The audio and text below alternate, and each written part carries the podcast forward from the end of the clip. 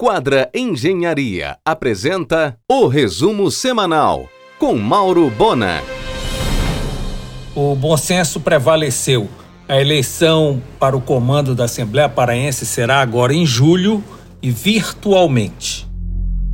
A OS Pará dormiu e os locatários chegaram a um acordo para reabrir a estação a partir do dia 1 de julho.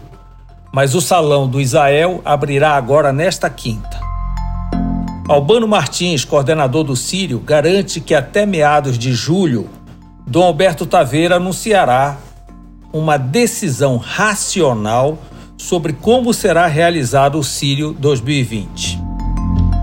Claro que muito dificilmente o Sírio será da forma que vem sendo realizado há 227 anos.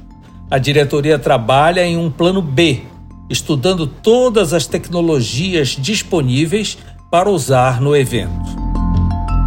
Em qualquer uma das opções para o Sírio, presencial ou virtual, as 14 procissões da quadra Nazarena deverão ser reduzidas, talvez pela metade. A corda, um dos principais ícones do Sírio, deverá ser engavetada até o surgimento de uma vacina contra o coronavírus. É bem mais prudente. O tradicional Parque Ita, atração no Arraial de Nazaré, já sinalizou que não virá neste ano. Diversos outros eventos na região que mitigavam o custo de deslocamento do parque foram cancelados. Em um oferecimento de quadra Engenharia, Mauro Bona informa.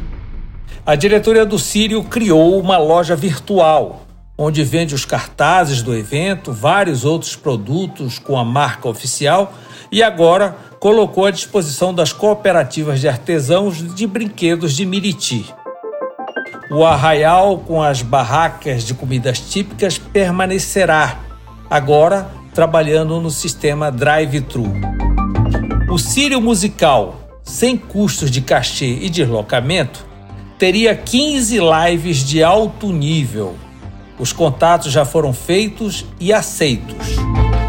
Não houve desistência de patrocinadores e apoiadores do Sírio. No plano B, virtual, eles teriam muito mais visibilidade.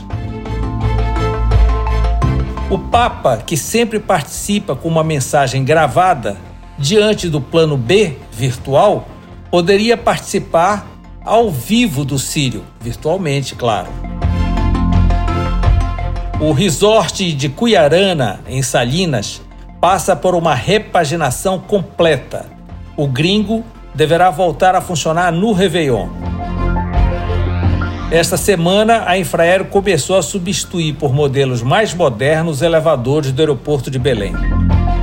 A New Homes Casa Nova, loja de utilidades do lar do publicitário Roberto Bastos, alugou de Délio Mutran o estratégico imóvel da Braja Guiar onde funcionou o cartório do segundo ofício, intermediação da Doutor Imóveis. O engenheiro André Tavares aceitou assumir o comando do Clube de Engenharia, com compromisso de recuperá-lo. O empresário Zé Neto agendou para outubro a inauguração da Eldorado Veículos, nova concessionária GM em Belém, em novas e modernas instalações na Generalíssimo com Conselheiro. Em um oferecimento de quadra Engenharia, Mauro Bona informa. A Finama iniciará a construção de uma policlínica, com todos os seus cursos envolvidos.